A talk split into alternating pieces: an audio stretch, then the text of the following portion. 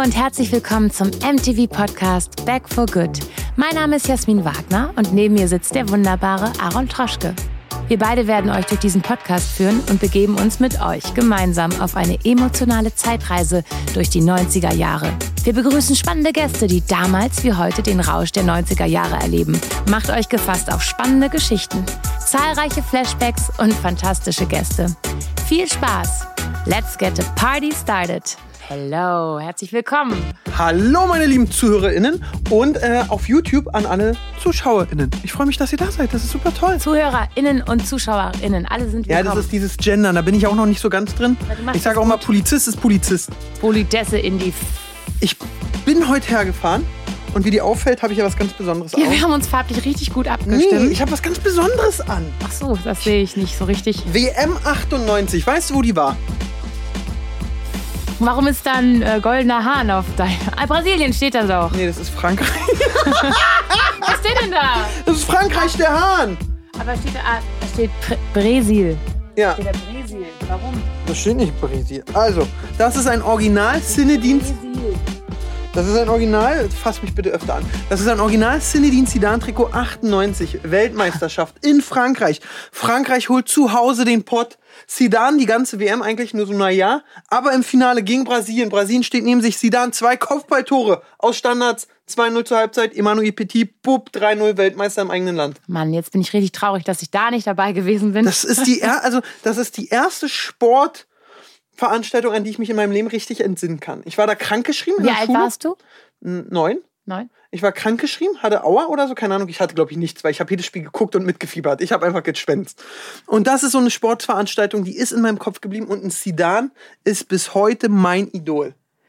Den hätte ich gern mal die Hand geschüttelt. Den können wir doch einladen und dem ein bisschen hier quatschen ja, vielleicht hat er noch irgendwelche geilen Trolls oder Jojos oder sonst was. Und warum ist da jetzt ein goldenes, äh, ein, Ein goldener Hahn? Der Hahn ist ja auch das französische Staatstier. Okay, warum? Erklär mir das. Man, das weiß ich auch nicht. Google, du hast doch immer deine drei ja, Handys nee, dabei. das, das will ich jetzt nicht googeln. Das können die Zuschauer bei YouTube in die Kommentare schreiben. Warum der Hahn und Frankreich? Würde uns interessieren. Und wenn ihr den Podcast hört, schreibt einfach äh, Jasmin eine DM bei Instagram und erklärt ihr das. Da freut sie sich da freue ich mich wahnsinnig. Ja. Also dazulernen ist immer eine schöne Sache. Genau. Apropos dazulernen. Ich bin heute noch ein äh, 90er-Effekt heute auf dem Weg her. Im Auto Du fahre ich. so viele Effekte ja, heute. das ist natürlich, du setzt dich auseinander. Wir reden nicht von Defekten, E-Effekten. Ja, ja. Ich fahre mit dem Auto zur Arbeit heute hierher. Und dann kommt auf einmal Can You Feel the Love Tonight? Can you feel? Genau, wer hat's gesungen? Elton John, Für welchen Film? äh, König der Löwen. Genau, und da ist mir wieder eingefallen, ich habe irgendwo. Bin ich in einer Quizshow? Habe ich was gewonnen? Ja, ein High Five. Auf jeden Fall, der Song, den wollte Disney erst rausschmeißen. Wie bitte? Und dann hat Elton John sich richtig aufgeregt, hat gesagt nein und hat damals Herr Disney, wer da auch der Chef angerufen hat, gesagt, du, das macht ihr nicht. Und dann haben sie es nur wegen ihm drin gelassen und es war der erste animierte oder Zeichentrickfilm, der einen Oscar gewonnen hat, mit dem an dem Tag den zwei, wegen Hans Zimmer hat einen gewonnen und er wegen dem Song. Aber unglaublich, König der Löwen. Ja, die Ge äh, Geschichte der Entertainment-Branche ist voll von solchen. Ähm, jemand kriegt eine Filmrolle, le lehnt sie ab und dann wird der andere aber der Ja. Superstar. Hattest du so eine Situation schon mal? Nee. Ich hatte eher, ich hatte so eine Situation einmal, dass ich gedacht habe, warum habe ich es angenommen? Ich sollte mal für einen komischen TV-Sender eine, ähm, ja, ich sollte Leute zu Hause bes besuchen und der Redakteur kam auf die schlaue Idee, lass doch sonntags um acht bei fremden Leuten klingeln. Unser heutiger Gast hat morgens um 8 Uhr ganz oft, glaube ich, noch ähm, gearbeitet. Der muss dann noch wach gewesen sein in seiner Branche. Ja, es ist ein Nachtdurchmacherjob. Nt, nt, nt. Hat mit Techno zu tun. Ich bin nicht so der Clubgänger. Äh, Das, ähm, es, ist auch ein, es ist auch ein Tierchen, das fliegt mit Flügeln. Eine Biene. Ja, aber es ist eine, die so ähm, Löcher in Klamotten frisst. Ja, so wie deine Jacke aussieht, sind da eine Menge Motten Ja, ich dran habe gehofft, gewesen. es ist hier so ein kleiner, dass das, dass das diese Mott, das Mottentierchen an, anzieht. Dr. Motte ist heute unser Gast. Und ich habe leider nicht so viele Berührungspunkte. Ich habe zwei große Brüder, die haben Techno mal gehört und deswegen fand ich es als kleiner doof. Was hast du denn dann gehört anstatt Techno? Pokémon-Musik. Wow. Ja, und äh, Blümchen. Bist du kein Raver? Was Nee, ist, wo, ist, wo ist der Raver in dir? Gar nicht. Meine großen Brüder, glaube ich, würden ausrasten, jetzt hier zu sitzen. Ich habe Dr. Motte wahrgenommen. Ich war 1998, 99 oder so, war, war ich zu Hause und habe Fernsehen gesehen, die Love Parade. Oh, da, kommt er direkt schon. rein. Hereinge Woo! hereinspaziert. Was ist hier los? Herzlich willkommen, Dr. Motte. Just do it. Herzlich willkommen. Nimm Ja, Platz. Konfetti, Konfetti. Konfetti, Konfetti, gedachtes Konfetti. Genau dieses Gesicht habe ich 2000, äh, 1998 im Fernsehen RBB gesehen, wo die Love Parade berichtet wurde. Und da habe ich gemerkt, ach guck mal, das ist Dr. Motte. ja. Und dem gehört das alles. Habe ich als kleiner Junge da gedacht. Der hat, Geil. der, Te- der hat der Techno erfunden. und er hatte Nee, dieses T-Shirt an mit dem Herzen und dann diesen ganzen Punkten drumrum. Genau, das Logo der Love Parade. Super. Aber wir wollen äh, mit dir natürlich erstmal eine Kennenlernrunde machen. Bei Ja. uns ist es äh, üblich, dass sich der Mensch, der Gast selbst vorstellt. Und ähm, wir haben hier so ein paar einen kleinen Auszug aus deinem Wikipedia-Eintrag Ah, und ja. sind gespannt, was davon stimmt. Bitte stellen Sie sich vor, Dr. Motte. Also soll ich das jetzt vorlesen? Ja, das wäre schön. Okay, also hier steht, ne, Wikipedia-Auszug. Dr. Motte, bürgerlicher Name Matthias Röing, so spricht man das aus. Röing. Geboren 9. Juli 1960 im Berliner Bezirk Spandau, ist ein deutscher Techno-DJ und Musiker sowie Labelbetreiber. Bekannt wurde er als Mitbegründer und Organisator der Berliner Musik- und Tanzveranstaltung Love Parade in Berlin. Als Disc-Jockey wandte er sich ab 1987 der, also das ist ein bisschen komisch geschrieben, äh, der Hausmusik zu. Also das war eher Acid-Hausmusik. Und das war auch Techno dann danach. Äh, Und das hat sich ja dann so schön aufgefächert in die ganzen vielen äh, Bereiche, die es so gab. Und dann steht hier weiter, Dr. Motte hat sich, äh, sieht sich als politischer Mensch. Nee. Ich sehe mich als Mensch. Aber nicht als politischer. Also ich meine, wenn man in einer äh, Gesellschaft äh, lebt, die sich als politisch definiert, dann ist alles politisch, oder? Also, also kann man das politisch streichen, ich bin einfach Mensch. Die Love Parade war für Dr. Motte eine Veranstaltung mit einer politischen Botschaft. Vielleicht. Mit einer menschlichen man- Botschaft. Mit einer menschlichen Botschaft, mit Ich bin einer schon voll musikalischen. Botschaft. Ja. Weil wir hatten eigentlich eine Vision. Man kann also auch, so wie wir das getan haben, ein Motto haben für eine Versammlung, die heißt dann, äh, wir gehen für Friede, Freude, Eierkuchen. War auf die das das erste Motto? Das ist eigentlich so unser, unser Vibe gewesen. Also für Friede, Freude, also Frieden, für Abrüstung, äh. Musik als äh, äh, Freude und als Mittel der Verständigung, weil im Tanzen kommt man sich ja ganz anders näher, als jetzt, wenn wir jetzt hier so reden mit Abstand und einfach nur reden, reden, reden. Aber im Tanz kriegst du einen ganz anderen Kontakt zu Leuten um dich herum. Dafür Ganz stand der anders. Eierkuchen. Eierkuchen war äh, für die gerechte Nahrungsmitteilung, äh, äh, Entschuldigung, für die gerechte Nahrungsverteilung. Krass. So, und dann geht's weiter. Dabei steht Frieden für. Siehst du, das habe ich ja schon erklärt. Also, das ist im Prinzip ja. Und ich hatte natürlich äh, auch eine Vision. Und äh, die Vision war die, ähm, dass wir die Love Parade eigentlich immer in Berlin machen. Und das hat sich ja dann auch entwickelt.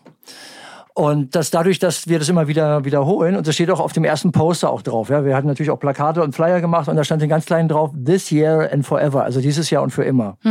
Und die Vision war, wenn wir das wiederholen, werden andere inspiriert, uns nachzumachen und äh, uns äh, äh, sich anzuschließen. Dann werden wir ein größeres Netzwerk. Und irgendwann wird es so sein, dass in allen Ländern äh, Love Parades existieren. Und auf diesen ganzen Love Parades werden irgendwann in ferner Zukunft dann vielleicht alle Menschen tanzen miteinander und die werden dann zu Freunden. Und wir werden erkennen, wir sind doch die Familie der Menschen auf diesem Planeten. Und dann wird dadurch, durch diese Erkenntnis ganz einfach Weltfrieden entstehen. Ohne dass man das jetzt postulieren muss. Wir wollen Weltfrieden, sondern man tanzt einfach miteinander und kriegt dann so die äh, tanzende Verbindung miteinander, weil man den gleichen Vibe hat und so weiter. Stark. Schön. Und das war die Idee. Und das ist so die langfristige Idee. Und die wollen wir jetzt ja mit, wir haben ja eine gemeinnützige GmbH gegründet und die heißt Rave the Planet. Und das ist quasi auch angelehnt an der Vision, dass wir das weitermachen wollen mit dem Weltfrieden durchs Tanzen. Also wir tanzen am Ende dann für eine bessere Welt mit allen zusammen. Das ist toll. Wir wollen mit dir natürlich auch an die an den Anfang zurückgehen, weil du kennst dieses Jahrzehnt, über das wir uns ja auch austauschen wollen heute, wirklich von Anfang an. Ich habe ein Buch gelesen, Klang der Familie. Ja. Da hast du ganz viele und andere Zeitzeugen Statements abgegeben. Genau. Ich lese mal ganz kurz eine kleine Zusammenfassung dieses ähm, Buches vor, damit wir eine kleine Atmosphäre äh, irgendwie schaffen. Nach dem Sturz der Mauer stehen überall in Berlin ungenutzte Flächen und Gebäude bereit, mit neuem Leben gefüllt zu werden. Die Besitzverhältnisse sind ungeklärt und so erobert die Szene aus beiden Teilen der Stadt die neuen Freiräume. Clubs, Galerien, Ateliers und Studios entstehen. Oft nur für wenige Wochen. Bald schon ist Berlin Epizentrum einer neuen Kultur, lockt mit Clubs wie dem Tresor, dem E-Werk tausende Anhänger aus aller Welt an. Sie tanzen in Gasmasken oder Schweißbrille die Nacht ähm, hindurch zum Press-Lufthammer-Sound bisher unbekannter DJs aus Detroit. Unter ihnen auch Schriftsteller, Künstler, Fotografen, Designer. Mit 180 äh, Beats per Minute bereitet sich in Berlin kurz nach der Wende die Jugendkultur aus. Die Ost und West vereinte Techno, DJs, Clubmacher, Musikproduzenten, Türsteher, Szenegestalten, Menschen aus der Mitte der Bewegung und von ihren Rändern, ähm, die alle kommen in Klang der Familie zu Wort. Also so heißt das Buch. Das habe ich sehr gerne gelesen, weil es eben eine Zeit beschreibt, in der ich ähm, in der ich einfach noch nicht hätte daran teilnehmen können, aber die ja so wichtig war für eine für Berlin, für, für den Techno an sich. Und das hast du mitgestaltet, zusammen mit anderen Weggefährten. Wenn wir uns jetzt an, an den Anfang der 90er begeben und du die Augen zumachst, mhm. wo hast du gewohnt? Wie hast du dich angezogen? Mit wem hast du abgehangen? Also ich war ja äh, eigentlich äh, hat es bei mir angefangen, das war schon äh, 88, habe ich die erste Acid House Party in Berlin gemacht, in meinem Club damals Turbine Rosenheim. Und äh, das war immer so, alle zwei Wochen haben wir dann, äh, weil ich habe Acid House entdeckt. Plötzlich gab es Acid House. Also Wie wir klang hatten ja 1988. Kannst du mir, jungen Mann, einmal erklären, was Acid House ist? Und ich muss einmal fragen, wie soll ich dich ansprechen? Na, Dr. Motte, Herr Motte, Motte? Nee, einfach Motte, einfach Motte. Nee, das ist halt äh, schwierig Motte. zu erzählen. Also ich kann eher so die Geschichte erzählen, wie das dazu gekommen ist, weil DJ Pierre in Chicago und ähm, sein Freund ähm, Spanky haben zusammen im Studio gesessen. Und DJ Pierre hatte äh, einen kleinen Synthesizer gekauft. Der war so groß wie eine Zigarettenschachtel vielleicht, ja, oder ein bisschen größer, ja. Und äh, das ist von Roland die TB303, Baseline heißt die. Und da kannst du halt, äh, da ist dann ähm, auch ein Sequenzer drin und da kannst du damit äh, Ton abfolgen, kannst du dann da programmieren. Ja. Und dann kannst du an den Drehreglern, kannst du dann halt so die Filter verändern, kannst den Klang verändern und so weiter. Und dann kannst du auch äh, diesen Monophon und Synthesizer, kannst du während er läuft, kannst du halt den Ton verändern. Und das haben sie dann im Studio gemacht. Und DJ Spanky, Spanky meinte dann, pass mal auf, ich mach mal noch eine Drummaschine dazu an. Und dann war der erste Acid Track war dann damit geboren. Also man hat dann halt äh, diese Sequenzen gehabt. Die sind also, die haben sich immer wiederholt und dann lief dazu noch äh, die Drummaschine. Der hat also noch einen Rhythmus dazu gespielt. Und das war es eigentlich. Und dann sind sie dann, äh, haben das aufgenommen und sind zu ihrem Freund, der hat im Warehouse in Chicago als DJ gearbeitet und der hat das dann, diese Kassette, hat er dann quasi in einer Nacht dreimal gespielt. Und der hat dann gesagt, der Freund von denen, hat dann gesagt, naja, das erste Mal sind alle von der Tanzfläche runter. ja? Das zweite Mal sind sie draufgeblieben, haben aber aufgehört zu tanzen. Beim dritten Mal war der Track dann ein Hit. Und dieser Track hat ganz, ganz, ganz, ganz viele Leute inspiriert, auch so etwas zu machen, weil es war plötzlich möglich, äh, Musik zu machen, ohne dass man jetzt erst äh, großes Studio baut, ein Mischpult reintut, Lautsprecher und so weiter alles baut, sondern man braucht eigentlich nur noch zwei Geräte, das reicht, um kreativ zu sein. Und das war so die Geburtsstunde. Das war 1987 in Chicago und ist dann über den zweiten Sommer der Liebe, also Second Summer of Love war das dann in England. Da war dann plötzlich so äh, ein, ein Movement, das hieß dann Smiley Culture. Also das war wirklich so, die Smileys sind überall aufgetaucht mit diesem Acid House und dieser neuen äh, entstandenen Rave-Szene. Und äh, dann kamen Freunde von mir, die waren da also auf den Raves in England und haben gesagt, ja, da sind wir denn hin und das war eine andere Round-Location und so weiter. Und nach ein paar Stunden kam dann die Polizei und hat dann die äh, Lautsprecher mitgenommen, dann konnten wir nicht mehr weiterfeiern in der Location und dann standen alle auf der Straße und irgendeiner hatte dann ein Ghetto-Blaster dabei und dann gab es eine spontane Street-Party. Und das hat mich verdammt nochmal äh, total äh, inspiriert, darüber nachzudenken, wie kriegt man das in Berlin hin. Und wie war dein 90er-Gefühl? Jasmin hat von gefragt, wie sahst du aus? Wo hast du gewohnt? Ne, ich habe äh, gewohnt damals mit meiner damaligen Freundin Daniele Picciotto, die auch äh, nach einer Weile äh, jetzt äh, außerhalb von Berlin gelebt hat mit ihrem Mann. Alex Hacke äh, von Einschluss und Neubauten ehemals oder auch immer noch, die sind gerade auch im Studio. Und äh, da haben wir direkt in der Lindenstraße gegenüber vom Springer Hochhaus gewohnt und damals hm. war ja noch die Mauer da lang. Ja? Also so da Lindenstraße, so nach Ostberlin. Und dann gab's dann, als die Mauer dann fiel, da auch ein äh, neu platzierter Durchgang. Man konnte da also richtig durch. Und wir saßen auch so am Fenster und haben zugeguckt, wie sie dann die Mauer so eingerissen haben und dann diesen neuen Durchgang da gebaut haben. Das war schon ganz schön lustig. Und wie darf man sich das vorstellen? Also wart ihr immer aus? Habt ihr euch mal ausgeruht? Wie, wie sah euer Leben aus? War, da, war man einfach irgendwie immer äh, unterwegs? Also mit, den, also mit Daniel war das so, Äh, das, äh, wir waren eigentlich die ganze Zeit am kreativ sein. Ja. Die ganze Zeit. Also das war eigentlich unser Ding. Wir hatten die ganze Zeit irgendwie äh, Ideen gehabt und haben die die ganze Zeit umgesetzt, ob das jetzt nur Partys in der Turbine Rosenheim gewesen sind oder halt auch jetzt dann Asset House Partys zu machen. Ja, also ein Beispiel, äh, wie wir das dann auch umgesetzt haben. Ich hatte dann halt die Idee, ich mache mal eine anders Werbung für die für die Party, für die Asset House Partys. Haben wir immer mittwochs gemacht, alle zwei Wochen. Wie war denn die normale Werbung erstmal?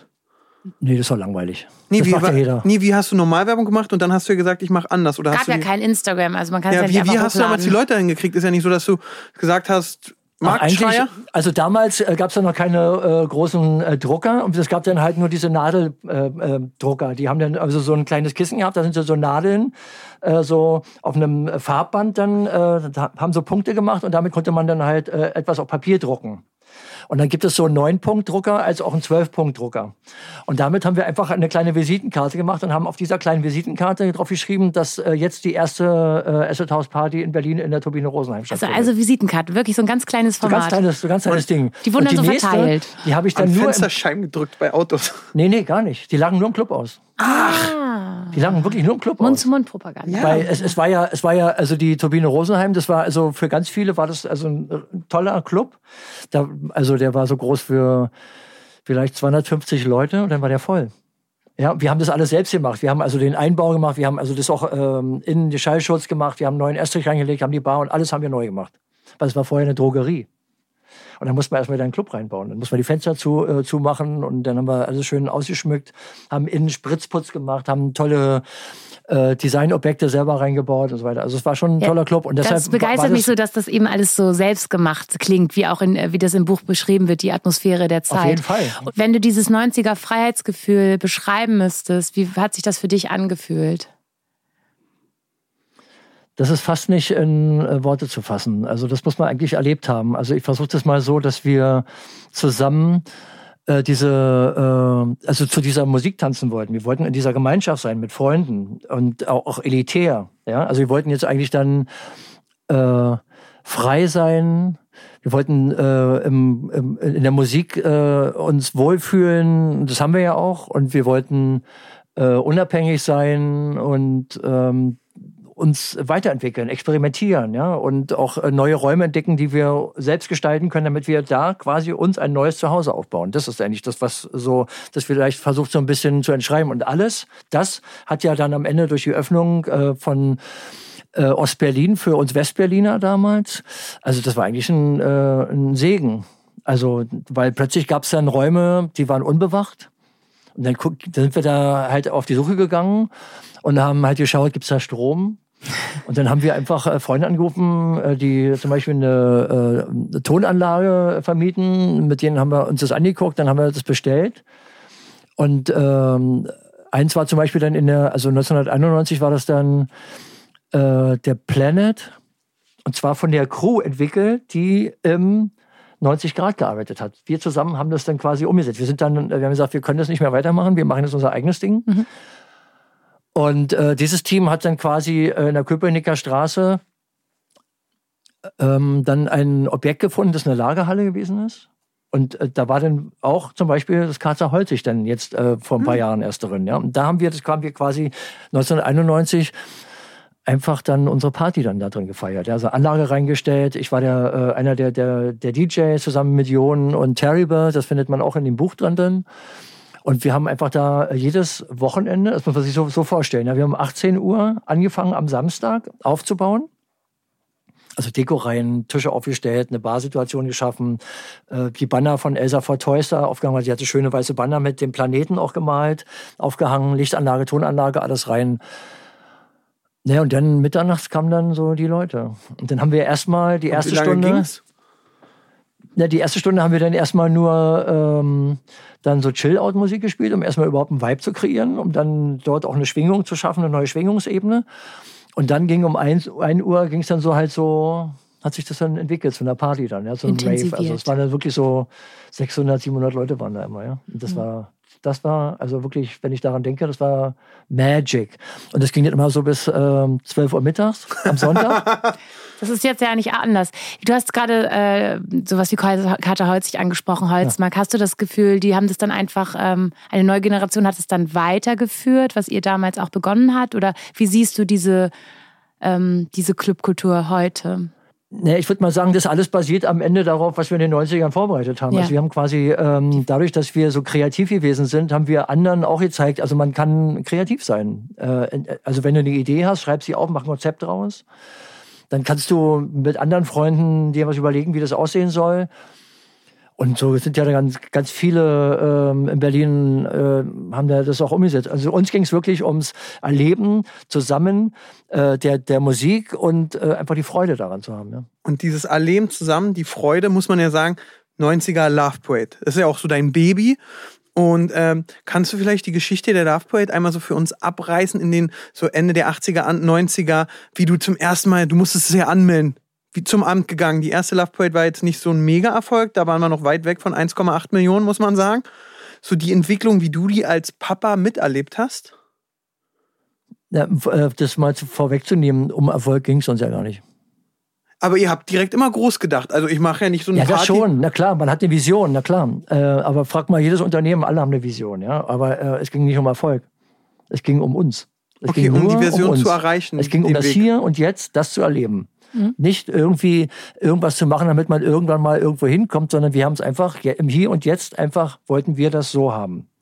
Und äh, das ist halt so ein bisschen jetzt äh, auch wieder angeschlossen an, an diese Geschichten, die mir Freunde erzählt haben, aus England zum Beispiel die dann zurückkamen und mir erzählt haben, ja, dann waren halt die äh, Raves und dann am Ende stehen die Leute dann auf der, äh, auf der Straße und irgendwer hat einen Ghetto-Blaster. Und da habe ich ja gesagt, dass dann die Idee war, wie kriegt man das dann nach Berlin? Und das hat so ein bisschen gedauert. Und dann habe ich nämlich mit Kit Paul dann und mit Ulf Witalski äh, bei einer Off-Location aufgelegt. Und das war so morgens, muss irgendwie 6 Uhr gewesen sein oder so. Da kam mir dann die Idee.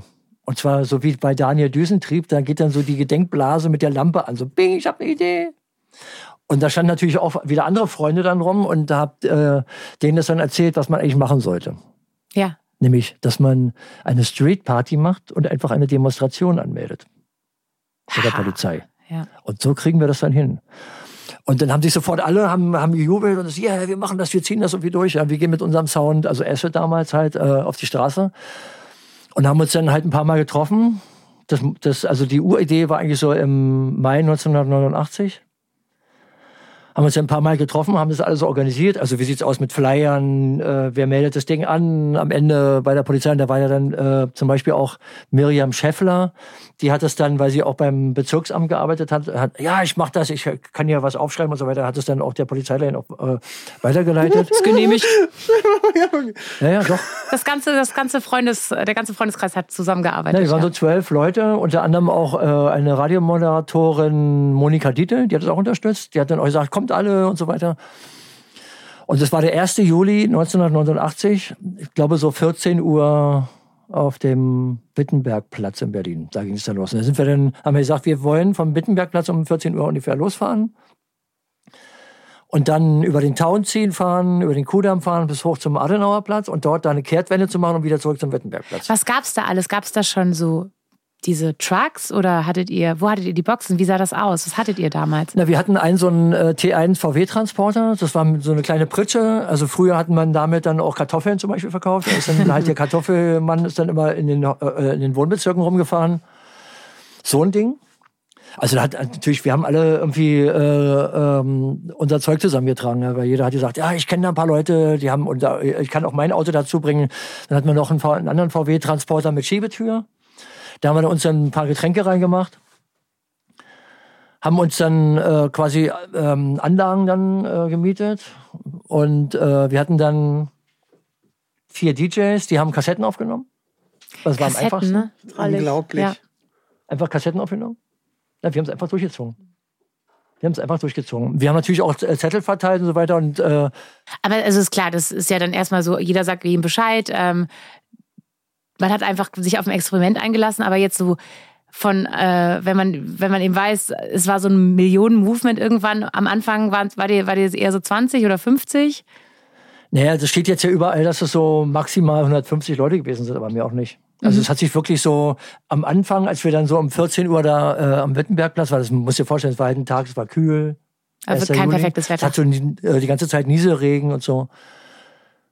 Und dann kamen wir da mit unseren drei kleinen Wagen an und dann stand vorne, dann stand die Polizei und wir wussten dann einfach nicht, wie es geht jetzt weiter. Wir waren einfach so neu. Das war für uns, was macht man denn jetzt als nächstes? Ja, wir standen dann halt da, halt da rum, ja, so und wussten auch nicht. Und dann standen wir da halt eine halbe Stunde und dann kam äh, der Leiter der ähm, Polizei kam dann auf uns zu meinte, jetzt ist es aber jetzt schon eine halbe Stunde, wollen wir jetzt mal loslegen und dann haben wir einfach angefangen. Ja, dann hat Play gedrückt, los geht's. Gedrückt, ja, klar. Haben die äh, Anlagen angeschmissen, dann ging's los.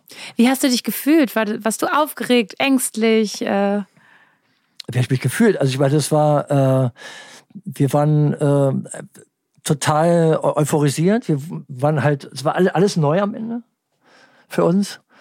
Und man hat es einfach äh, geguckt, also eins kam zum anderen dann. Also man hat jetzt da keinen Plan gehabt oder so. Wir haben es einfach gemacht. Wir haben einfach gesagt, so jetzt äh, ziehen wir dann halt so langsam jetzt den Town ziehen vom Wittenbergplatz hoch und dann kam immer mehr plötzlich, als die, als die Musik dann losging, waren plötzlich dann so 30, 40 Leute dann zusätzlich noch da. Aber die haben sich alle erstmal nicht so richtig getraut, was machen wir denn jetzt? Keiner wusste wie und was, ja. Also es war wirklich, wir haben da wirklich eine Innovation gemacht. Wir haben nämlich äh, damit auch eine Erfindung gemacht, nämlich die Tanzdemo haben wir erfunden. Ah ja, ja? das ist eine sehr gute Erfindung. Weil äh, es ist ja so, wir haben ja äh, nicht äh, mit Worten demonstriert, weil wir haben ja gesagt, äh, Musik ist unsere Sprache. Ja, weil das ist das, was uns verbindet. Weil jeder versteht Musik weil Musik alle Sprachen spricht. Und wir wollen einfach zu dieser Musik tanzen und das ist unsere Gemeinschaft. Wir haben was die anderes wollten wir nicht. Wir haben die Leute drumherum geguckt, also diese normalen Bürger, die. Die gerade am Kudamm einkaufen ja, wollten eigentlich. Die dann einfach gehört haben, laute naja, Musik. es war gar nicht so viel los, weil es war halt blödes Wetter. Okay. Ja, und äh, ich war viel zu sehr mit mir selbst und mit uns allen beschäftigt, deshalb kann ich das gar nicht sagen. Also ein paar Leute haben so, ja, die haben dann da rumgestanden oder ich äh, äh kriege jetzt immer wieder noch so Geschichten erzählt, ja, ich bin da auch zufällig dazu geraten und ich habe dann auch gesehen, wie die Leute dann mit ihren äh, Plastiktüten so dastanden und haben halt äh, dumm aus der Wäsche geguckt, so könnte man sagen, ja, haben, haben sich verstanden, was machen die denn da, ja, weil es war wirklich ein wilder Haufen von außen betrachtet, ja, die zu einer Musik, die man nicht kennt, die quasi nur bum, bum, bum, bum, bum, bum, bum die ganze Zeit, ja. Aber das war unsere Musik, es war, unser, es war unsere neue Kultur. Für uns war das äh, unser Zuhause. Wundervoll. Jetzt springen wir vor. Ihr habt dann gesagt, das machen wir wieder und wieder und wieder. Und genau. dann wächst das Ding und wird so ein Monster und wird so unglaublich groß. Und man verliert natürlich auch ein bisschen so die Kontrolle. Man kann nicht mehr alles beeinflussen. Es müssen immer mehr Leute kommen. Wie, wie würdest du die Entwicklung ähm, beschreiben, die dann im Laufe der Jahre passierte? Na, erstmal ist es ähm, so, dass man äh, natürlich, als wir dann mit der ersten Love Parade zurückkamen am äh, Wittenbergplatz, äh, da war die erste Lernphase bereits äh, schon gestartet, weil dann kam die, äh, die Polizei dann auf uns zu und meinte, äh, das ist ja schön, dass Sie das jetzt angemeldet haben als Versammlung, aber nächstes Mal äh, schreiben Sie bitte drauf, dass Sie auch Lautsprecherwagen haben, weil das hatten wir nämlich nicht dabei bei der Anmeldung. Also das war so die erste Lernphase und das ist eigentlich das, was wir die ganze Zeit hatten. Und das ist eigentlich auch was äh, am Ende unsere äh, elektronische Tanzmusikkultur, ich würde es mal jetzt so sagen, am Ende auch ausmacht, dass wir die ganze Zeit dazulernen. Und wir wollen auch immer weiter dazulernen, weil wir wollen uns weiterentwickeln. Wir wollen also immer tiefer reinkommen in unsere selbstgemachte Kultur. Ja. Und das ist eigentlich das, was wir auch äh, am Ende auch gemacht haben. Also wir waren eigentlich immer, haben gesagt, äh, unser Spirit ist so Friede, Freude, Eierkuchen. Unser Spirit ist äh, Freiheit. Unser Spirit ist Tanzen zu Musik. Gemeinsam mit allen. Wir wollen das erleben im Hier und Jetzt. Und wollen natürlich äh, dann äh, auch unsere Fahr äh, Erfahrung auch dann, die wir jetzt jedes Mal mit der Love Parade machen, auch äh, umsetzen. Und man muss ja dann auch immer mit der Polizei, mit den Hilfsdiensten, mit den Behörden sprechen und so weiter. Und die lernen ja, haben wir dann auch dazu gelernt. Ja, wir sind ja dann fünf Jahre später oder sechs Jahre war das, glaube ich, 1995 waren wir auf dem Kudamm. 350.000 Leute schon. Ich krieg richtig Gänsehaut, wenn ich das höre. Also nach fünf Jahren war das schon, also, weil das ist Nur natürlich, diese Jahre. Szene ist explodiert. Ja. Äh, das hat äh, im Prinzip dann so angefangen, dass auch andere Technofamilien aus anderen Städten, aus Deutschland, 91 das erste Mal auftauchten auf der Love Parade. Und da war unser Motto, My house is your house and your house is mine. My house is your Ja, da gibt es auch einen Track dazu, ja. Aber das war eigentlich unser Motto, ja. Und das ist halt so das, was wir äh, eigentlich äh, damit auch verbreiten wollen. Wir wollen eigentlich glücklich sein und das mit allen teilen. Mhm. Und deshalb wollen wir mit der Love Parade für mehr Liebe in der Welt demonstrieren. Aber eigentlich nur da, dadurch, dass wir dadurch tanzen. Und die ganze Welt schaut zu. Das Gen- war ja dann. Ja, das kam erst später. Also das ist dann quasi danach, haben wir dann halt festgestellt, nach 95, das geht jetzt nicht mehr, weil 350.000 Leute auf dem Kudamm, das ist also schon richtig viel. Presskohle gewesen. Also es war wirklich schon, weißt du, weil wir haben ja eigentlich einen Raum dafür äh, entwickelt, wo die Leute wirklich einfach sich ausleben konnten. Weißt du, in der, in der Gruppe schaffst du ja auch eine Energieerhöhung. Mit dem Sound äh, schaffst du dann halt auch äh, eine Verbindung zur Musik ganz anders, weil das war ja richtig laut. Und wir wollten ja auch in Harmonie mit dem Rhythmus und den Sounds gehen, weil das ist dann die Energieerhöhung und die spirituelle Erhöhung und alles, was damit zusammenhängt. Das ist quasi so die Glücksmomente, die die Leute dann auch erzählen. Das, also, das ist auch das, was ich immer wieder höre. Das war für die der beste Tag in ihrem Leben, ne? auf der Ja. Love Parade zu sein. Ja? Apropos Glücksmomente, kannst du dich erinnern? Man denkt ja immer an die Love Parade Straße 17. Juni. Wie es für dich war vom Feeling her, das erste Mal um die Goldelse, also Siegessäule rumzufahren, die Leute, der Vibe ist da. Kann man das in Worte fassen? Ja, das ist natürlich so, ähm, dass das für viele und für mich auch äh, ein anderer Sound gewesen ist. Weil wenn du jetzt auf dem Kudamm bist, da kannst du durch die Häuserwände im Sound baden. Ah, Und das reflektiert ja alles, ja. Also die Bässe vor allen Dingen auch, ja. Und das hast du halt dann auch gemerkt, dass dann die Fensterscheiben vibrieren, ja. Die Bewohner hatten Spaß. jeder hat Oder, äh, da war auch dann so ein äh, Hamburger Laden, den ich jetzt nicht nennen möchte, äh, mit der goldenen, ähm, ähm, die- mit der goldenen Möwe. Und der war äh, eigentlich dann auch äh, bereits 1994 schon ausverkauft. Ja, was heißt das ausverkauft? Ja, weil alle sind da rein und haben irgendwie alles, alles Gib gekauft. mir was da- Pommes. Naja, und ähm, dann auf der Straße des 17. Junis zu sein, das ist halt weitläufig. Das bist du plötzlich im Park. Und das ist dann halt äh, nicht mehr so schön im Soundbaden. Das ist halt nur direkt am Wagen selber dran. Das, das war schon eine Veränderung. Ja. Trotzdem ähm, waren noch mehr Wägen dabei und trotzdem waren äh, noch mehr Leute dabei. Wir waren, glaube ich, äh, äh, ad hoc dann äh, plötzlich dann 750.000 das erste Mal, 1996. Wie war es für dich zum ersten Mal zu hören, ey, da waren jetzt eine Million Menschen und hatten den geilsten Tag ever und eigentlich, glaube ich, ist jeder mit strahlendem Gesicht nach Hause gegangen. Ja, das kann man eigentlich nicht in Worte fassen. Und das ist auch das, was äh, Karl Cox zum Beispiel auch gesagt hat, als ich äh, nach deinem Set ihn fragte, wie war das für dich? Ja, also das war irgendwie dann so 97, 98 oder so, ich weiß, weiß nicht mehr genau, welches Jahr gewesen ist. Er meinte, er kriegt nicht den Kopf rein. Das ist einfach, I can't get it in my brain, meinte er. Und Kai ja. Cox also, hat so einiges erlebt, das kann man sich vorstellen. Naja, also ich meine, äh, das musst du dir ja vorstellen, ja. Du hast dann äh, die Abschlussumgebung, dann haben wir so zwei DJ-Tower gemacht, um die Siegessäule herum, also da, wo die Treppen sind, da waren dann die DJ-Tower. Und ähm, das ist einfach äh, dann so, du guckst dann halt von der Siegessäule, also überhöht über die Leute, so fünf Meter hoch, runter bis zum Ernst-Reuter-Platz oder auf der anderen Seite bis zum Brandenburger Tor. Und du siehst die Straße voll mit Leuten, die alle ausrasten, Boah, ich alle am heulen. Feiern Ey, sind. und- Ich, will, Die ich, Wägen dazwischen, heulen, ja. Gänsehaut, so richtig, wirklich. ja. Du siehst irgendwie die, die Rauchschwaden, du hörst die, also die ganze Stadt hat gebebt. Wirklich, Ah. die ganze Stadt hat gebebt, ja. Und die Leute erstmal drumrum im Wall, also in den Bäumen, da war ja, du siehst ja nicht, ah. Und all der Flocati, der verkauft wurde, um die Leute Ja, ja. anzuziehen. Ähm, das, äh, ich habe es leider verpasst, leider, leider. Was ich aber erleben durfte, war äh, sowas wie Burning Man in Amerika. Ah, ja? Warst du da auch mal? Äh, Hat das, ich für dich ein ähnliches noch, Gefühl? Äh, nicht geschafft. ich nehme dich mit.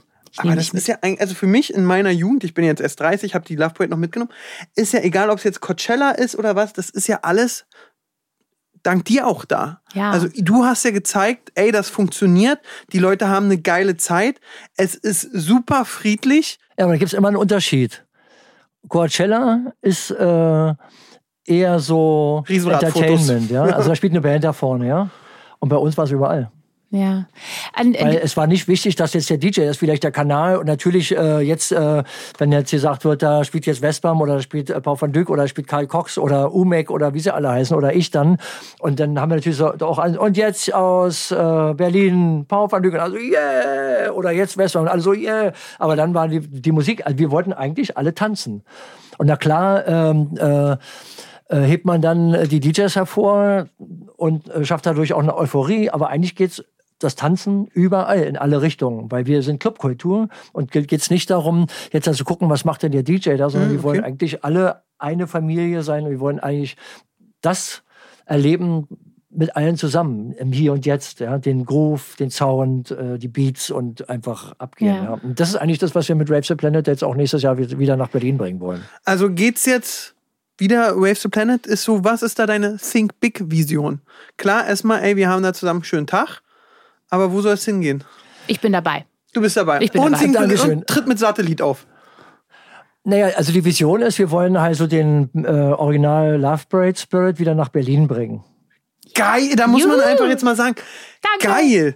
Es fehlt was. Also sorry, ich als Berliner, ich bin traurig, also vielleicht, dass ich da drei Jahre jünger bin, sonst wäre ich da auch. Also wir haben das angemeldet für den 10. Juli 2021 und wir fangen Schon am Wittenbergplatz an. Das ist also schon Ah, angemeldet. Wittenberg, super. Und habt ihr das angemeldet? War der Plan schon da, äh, bevor wir alle in den Lockdown geschickt worden sind? War das ein, ein Plan, der schon länger äh, wir haben wächst? ja, äh, also Rave the Planet ist ja eine gemeinnützige GmbH, die spendenbasiert ist. Mhm. Und wer das unterstützen möchte, darf gerne unter www.ravetheplanet.com gerne auch 5 Euro spenden. Und dafür stellen wir auf ein Modell, was wir kreiert haben, um zu zeigen, wie sah das überhaupt aus, 1999 im Okay. Tiergarten, äh, im Maßstab 1 zu 87, also H0, Eisenbahn, eine kleine Figur auf.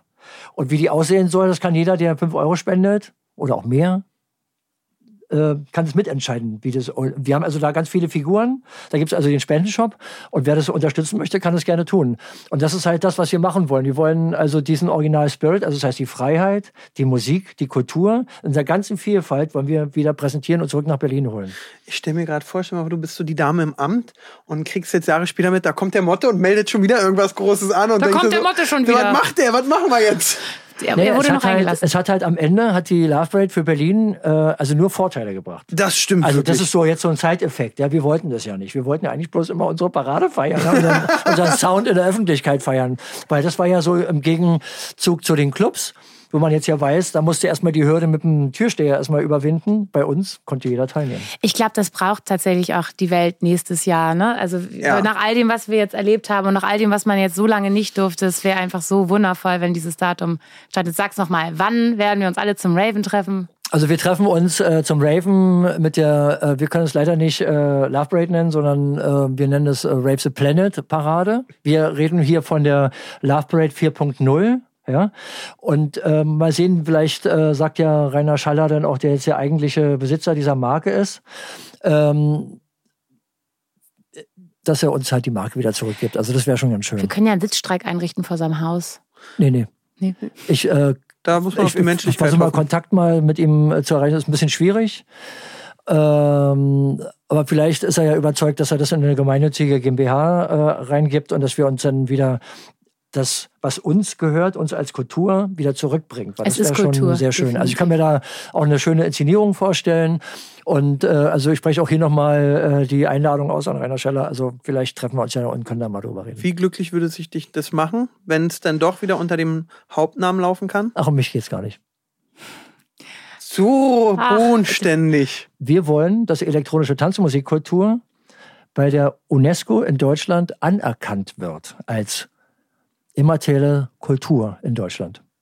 Weil das würde wirklich helfen, dass äh, dann, wenn wir das anerkannt bekommen, dass ein Club, der elektronische Tanzmusikkultur macht, also Live-Acts, DJs und alles, was dazugehört, als anerkannte Kultur, am Ende dann Vorteile hat, wie zum Beispiel Steuererleichterungen. Baurecht ist dann einfacher. Es gilt dann nicht mehr als äh, Amüsierbetrieb, sondern ist dann halt äh, eine Kulturstätte, kann Förderung beantragen und man kann ihn nicht einfach wegknallen, so wie das jetzt zum Beispiel gerade in Berlin ja auch passiert, dass Investoren kommen und sagen, ich kaufe jetzt das Haus oder ich kaufe jetzt das Grundstück und dann müsst ihr leider weggehen. Das ist ja leider jetzt schon Passiert in Berlin immer wieder, sehr, sehr ist auch passiert. traurig, ja. Also das ist so, wo wir sagen, ähm, wir möchten es gerne ähm, für alle tun, auch da wieder äh, uneigennützig äh, Handlung, weil wir wollen, dass die Kultur weiterlebt. Die Mhm. elektronische Tanzmusikkultur, das selber machen.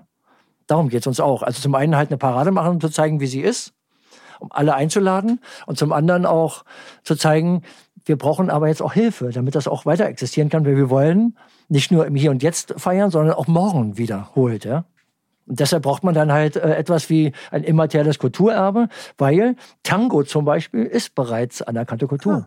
dann muss das Techno auch gelingen. Ja, das kriegen wir hin. Kriegen wir hin. Ist nicht Sehr so gut. schwierig. Also wir haben jetzt ein Team gebildet, wir arbeiten da jetzt dran und äh, das kann man äh, jetzt dann im Oktober 2021 kann man dann den Antrag einreichen und wir hoffen, dass wir das bis dahin dann auch äh, umgesetzt kriegen. Also ich werde jetzt mit ganz vielen Clubs, mit ganz vielen Leuten reden und mu- muss sowieso die ganze Zeit telefonieren, weil wir jetzt auch äh, zum Beispiel noch eine andere Sache machen. Wir werden jetzt eine EP-Serie mit einem äh, italienischen Label zusammen machen, das heißt Riot Records Right?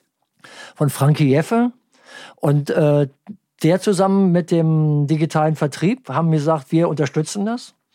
Und wir können gerne jetzt hier eine EP-Serie machen. Deshalb muss ich auch noch mit ganz vielen Produzenten, also auch Westbam und viele andere äh, Produzenten dann jetzt sprechen und sagen, schenkt ihr uns ein Stück, den wir quasi dafür einsetzen können, dass wir auch darüber dann Einnahmen haben als Spende. Sehr gut. Also da ist viel, da ist viel vorgesehen. Ich wünsche ganz viel Kraft und Energie. Wir freuen uns auf alles, was kommt. Wir unterstützen alles, unterschreiben alles und Dankeschön. setzen auch äh, darauf, dass ihr hoffentlich auch ähm, heute so viel gelernt habt über diese besondere Zeit und sie kann weiterleben, wenn wir uns alle Mühe geben. Das stimmt. Eine Sache ist natürlich, über die ich auch gerne rede. Ähm, die Love Parade war ja auch so, da hat man auch ein paar Substanzen genommen, die einen gefördert haben. Zum Spaß haben, oder? Das, was wir äh, an Problemen hatten auf der Love Parade selber, waren eigentlich Zustände der Erschöpfung. Weil die Leute waren bis dahin schon seit Mittwoch wach und haben zu wenig getrunken. Die Leute sind gekommen, um zusammen zu feiern und die sind dann aus Melbourne, Japan, New York, äh, San Francisco, England, Holland, aus, aus ganz Europa, aus der ganzen Welt sind sie, also 1999 waren wir 1,5 Millionen Leute aus der ganzen Welt haben sich getroffen in Berlin. Wie war So, das für dich als Gefühl, wenn jemand ankam und hinterher gesagt, du Motte, ich komme jetzt aus Melbourne hier, um zu feiern? Das hat mir jemand in Melbourne erzählt.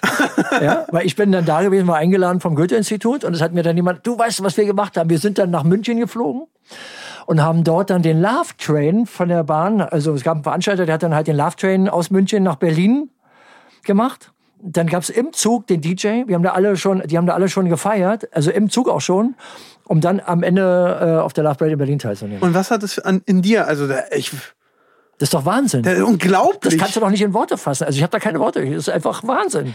Matti, du hattest auch, glaube ich, noch was mitgebracht. Was aus der, du hattest einen Mitbringsel Oh, noch ja. aus der Zeit, ne? So. Hatte ich? Was habe ich denn da? Was Eine hast Tasche. du da? Das ist eine Ja? sehr schöne grüne Tasche. Tada! was ist, was hast du da in der Hand? Was habe ich da in der Hand? Ein Backstage-Pass. Das ist ein Backstage-Pass. Und wie du da aussahst. Ja, ja. Oh, das zeigen wir mal einmal. Schon deswegen lohnt es sich, auf YouTube zu gucken. Ich, ich sehe keine Veränderung zu dem Bild. Gar keine. Wir sind nur schöner geworden, Mathe. Ich weiß. So, wenigstens. Ich habe das Clooney-hafte jetzt in meinen Ja. Schleifen. Hat die Bildzeitung geschrieben? Das stimmt. Und wenn die Bild das schreibt, dann kann das nur stimmen. ja, das ist auf jeden Fall äh, ein, ein Relikt. Das ist der äh, Pass, äh, Zugang für alles, weil da steht auch Gold drauf und das war halt dann auch VIP-Bereich Zugang und so weiter und so weiter. Hattest du jetzt zum Abschied, glaube ich, interessiert es die Zuschauer trotzdem nochmal, gab es irgendeinen Love Parade-Moment für dich, der dir für immer im Kopf ist? Vielleicht kamst du Backstage rein und da saß dann Westbam und war, war, hat geweint, weil es so emotional war. Oder außer dieser Blick über die Massen, irgendwas, wo du sagst, Mensch, da schlottern mir die Beine. Also wenn ich so da zurückdenke, ich habe ja dann auch Reden gehalten und für mich die, die, der wichtigste Augenblick war eigentlich äh, eine ganz kurze Rede, weil da habe ich nämlich nur zwei Sätze gesagt. Oh, was waren die? Der erste Satz war Back to the Roots. Warum habe ich das gesagt? Weil ich wollte, dass wir uns daran erinnern, was unsere Kultur ausmacht, wo die herkommt. Das ist ganz wichtig. Weil wir haben ja zum Beispiel Naturvölker erzählen immer, warum existiert unsere Kultur, unsere Gemeinschaft. Und das ist wichtig, sich daran zu erinnern. Das vertieft das halt. Deshalb habe ich gesagt, Back to the Roots. Und als zweiten Satz habe ich gesagt, unsere Welt ist Klang. Oh. Also ist es ja. So oder so. Also Naturwissenschaftler haben herausgefunden, alles ist Schwingung. Aber unsere Technowelt, unsere elektronische Musikwelt ist auch, besteht aus Schwingung, aus Musik, ist Schwingung. Und deshalb ist das auch Klang. Und das ist unsere Welt. Unsere Welt ist Klang. Und wie haben die und Leute dann habe ich das, und dann habe ich mit einem, na, die waren so ein bisschen, äh, ein bisschen vor den Kopf gestoßen. Aber ich habe es halt trotzdem äh, gesagt, weil es für mich wichtig war und weil es, weißt du, wenn du es jetzt nicht verstehst, hast du es trotzdem mal gehört. Das ist so mein Ansatz gewesen. Und dann hatte ich ein Schneckenhorn. Also man kennt es ja, so eine Muschel sagt man in der Regel. Darauf kann man ja auch tuten, aber es ist ja eigentlich eine Schnecke. Und da habe ich darauf äh, fünfmal ge getutet. Das kann man auf YouTube auch finden. Das, Dr. das finden wir Motte, gleich mal. Rede, ich glaube, das war 2001 oder so. Es könnte Super keinen schön. schöneren Abschluss geben für deinen Besuch hier. Vielen Dank. Ich, danke, ich bedanke mich auch. Ja, gerne, gerne. Vielen Dank, dass du da warst, Motte. Wir schicken dich jetzt wieder vor die Tür, weil ich und Jasmin müssen natürlich noch jetzt kurz darüber reden, wie es uns emotional gerade gegangen ist, dich hier zu Gast zu haben. Echt ohne mich? Ja, ohne dich. Ach Mann. Aber wir Ja. werden dich vermissen. Ich merke schon jetzt, du hast gut zu uns gepasst. Und Leute, ich kann euch eine Sache sagen, wenn ihr auf nächstes Jahr wartet, um wieder zu waven und eine schöne Zeit zu haben, folgt mal Dr. Motte bei Instagram, weil da kriege ich alle Infos, die ich brauche. Und Rave the Planet! Rave the Planet! Rave the Planet! Sag auch. Wave the Planet! Sehr schön. Where's the planet? Nein, Rave the Planet. Ja, so, das ist Save super. the planet, change Save- the planet, rave the planet. Habt einfach Spaß. So, danke Motte, vielen, vielen Ich nehme Dank. jetzt alles wieder mit. Ja. Ja, Ach Mann, war schön bei euch. Ja, Dankeschön. War schön. Erst muss ich gehen. Welchen Ton haben wir heute? Klang, alles ist Klang. Das Cis. Oh, Dr. Musik ist er auch. Oh, Oh. der kann alles. Was Der kann, er alle. nicht? Kochen kannst du auch? Aber sowas von. Tschüss. Also Aaron, ich bin irgendwie bewegt. Das hat mich jetzt wirklich irgendwie so Ich, bewegt. ich bin voll bei dir. Also, wenn mir mal die Worte fehlen, unglaublich. Und ich wirklich meine einzige Hoffnung ist, und das ist nicht böse gemeint, aber dass der alte Silberrücken das nochmal allen nächstes Jahr zeigt und da was aus dem Boden stampft, was uns alle wieder die Haare wegfegt und äh, den Mund offen dastehen lässt. Und dich endlich mal raven lässt. Und mein, mich mal waven Du lässt. kommst dann aber auch zum Ich Raven würde mit. so gerne mal auf einer Love Parade Und du stellst keine Fragen. Du machst einfach alles, was ich mache. Das gucken wir dann mal. Aber das wäre doch toll. Und ich muss sagen, diese Energie, die darüber kommt. Also, äh, ich habe diesen Namen vergessen von dem Herrn. Gib mal dem Motte den Namen wieder, weil dann wird das was ganz, ganz Großes. Und Ja. Ich kann mir sogar vorstellen, guck mal, so wie er jetzt redet, mit derselben Energie und Leidenschaft, das war eben auch ähm, Anfang der 90er, als der eben dieser junge Mann war. Und äh, das, das ist in ihm so geblieben, dieses, diese, dieser Motor. Das äh, bewundere ich total. also, ihr könnt gerne eure Meinung zu Dr. Motte bei YouTube jetzt hier in die Kommentare hauen. Also, mir fehlen die Worte, wenn ihr den Podcast gehört So ist habt. es ganz angenehm mit dir, Ja. ehrlicherweise. Ja, und du hast nicht so viel gesungen heute. War eine super Folge. Auf jeden Fall. Und wenn ihr den Podcast hört, äh, Podcast, Podcast hört, dann gebt doch mal ein paar Sterne, empfehlt den weiter. Und ähm, ja, folgt Dr. Motte auf Instagram. lieb, Mehr kann ich nicht sagen. Ich muss es jetzt einfach sagen. Ja, wir wollen jetzt auch nicht übertreiben. Ja, also, wir hören uns demnächst wieder. Vielen Dank fürs Zuhören. Komm kuscheln. Nein! Da brauche ich eine Menge Wodka. So, tschüss.